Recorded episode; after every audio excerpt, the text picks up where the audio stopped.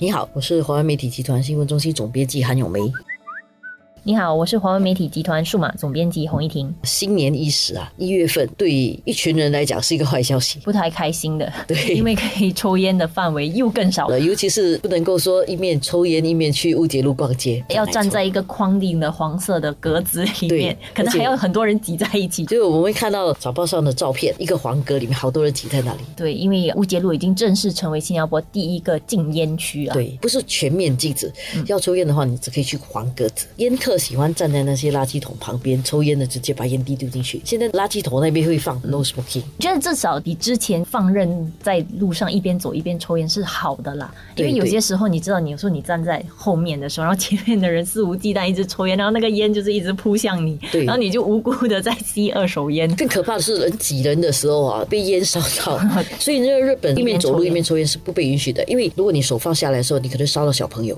所以一面走是不能够一面抽烟的。我想对于烟客来讲，也不会觉得这个东西是很震惊啦。毕竟这些年来，新加坡禁烟的范围其实是一直在扩大，那个烟客的空间已经越来越小了。而我觉得这个限制烟客的空间，其实是新加坡控制烟客的一种手法。大部分人应该也不会有异议啦，就是觉得说，因为为了一个公共健康的一愿景的话，限制烟客其实是对大多数人是有益的。对，只有烟客不高兴哎，所以烟客常常会觉得自己被边缘化。不过觉得本来烟客你就不是主流，你就被。边缘化了吧？对，而且其实除了限制抽烟以外，抽烟的范围其实这些年来烟草税也有不断在增加了，所以其实抽烟的那个成本高了啦。抽烟成本高，而且现在可以买烟的年龄也上调了，从今年开始是上调到十九岁，下来会逐步调到二十一岁。换句话说，希望限制年轻人太早接触烟。你太早接触烟的话，你一抽上去，你可能就。不能自拔。如果年纪比较大才开始接触烟的话，你可能会理性一点，你不会因为其他的那种年少无知的等等原因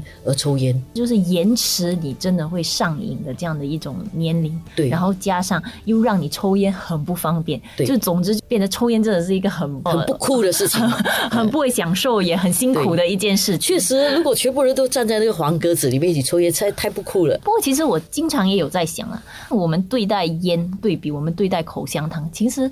好像稍微放松了一点，好像口香糖当年我们觉得它对于公共卫生是有有有一定的影响，就很决断的，就是全面禁止。而且口香糖还不是一个真的对健康有害处的东西，但是香烟这个东西哦，大家都知道是根本没有一点益处但是我们却不采取一个全面禁止的做法。我觉得这个可能是在执法方面哦，时代不同了，执法的手法也要跟着改变了。二三十年前一些决策你可以很决然的这样去做，现在呢一些决策不这么。容易做进口香糖，应该是就是那进口香糖的时候，人们反对的声量没有那么大，不会被放大。现在很多政府的决策要考虑的因素很多，这个领导方式啊。决定的方式，其实我们也知道很大的改变。进口香糖的时候是李光耀时代，他做的事情跟吴作栋时代和李显龙做决定的时代其实都不一样了。当然，口香糖你不会吃上瘾啦，但是香烟会抽上瘾啊。所以对于那些烟客来讲，你要他放弃，可能对比放弃口香糖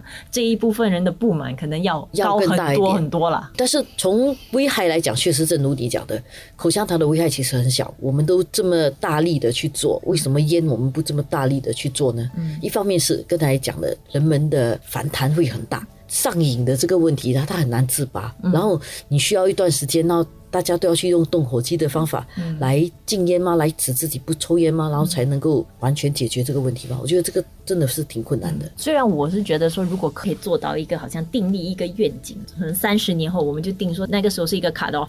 你到时就不能再卖香烟的话，是不是其实有助于我们？因为我觉得现在的做法很多时候就是人家已经抽烟了，然后你。怎么样可以让他就是很不方便？怎么样，然后让他去采取戒烟的手法？但是我觉得可能更有效的是，你是不是能够让人家就是连那第一根烟都不要给他有机会接触到？在新加坡来讲有一点困难。如果新加坡完全变成一个无烟区啊，外国人来怎么办？像现在这次乌节路禁烟，旅客或者来工作的，第一他可能不知道有这个条例；第二他就算知道了这个条例，他如果烟瘾来了之后他要抽，他怎么办？他又不见得真的会去遵守你的这个黄格子。这个执行起来确实很困难的，因为新加坡是一个很开放的一个社会，旅客进来的也多，进来工作的人也多，完全禁止这件事情需要很大的决心。当然，我是觉得说，有些时候新加坡会做一些很大家没有想到的事，但是如果你做的成功，其实你就设立了一个标杆，对然后你就成为世界的一个又可以学习的一个楷模啦。因为我觉得应付烟民是一个全世界都面对的问题，不过当然对烟草公司来讲就是一个很大的问题、啊。不过我觉得，我想我们就不管烟草公司了，反正他们也不是做什么好事。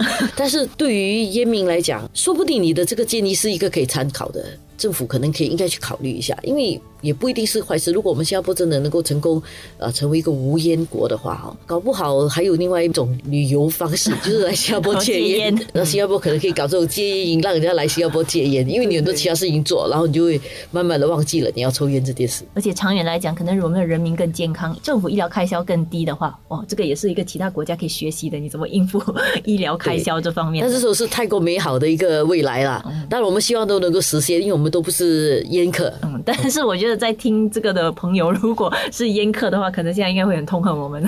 对对对对对对对。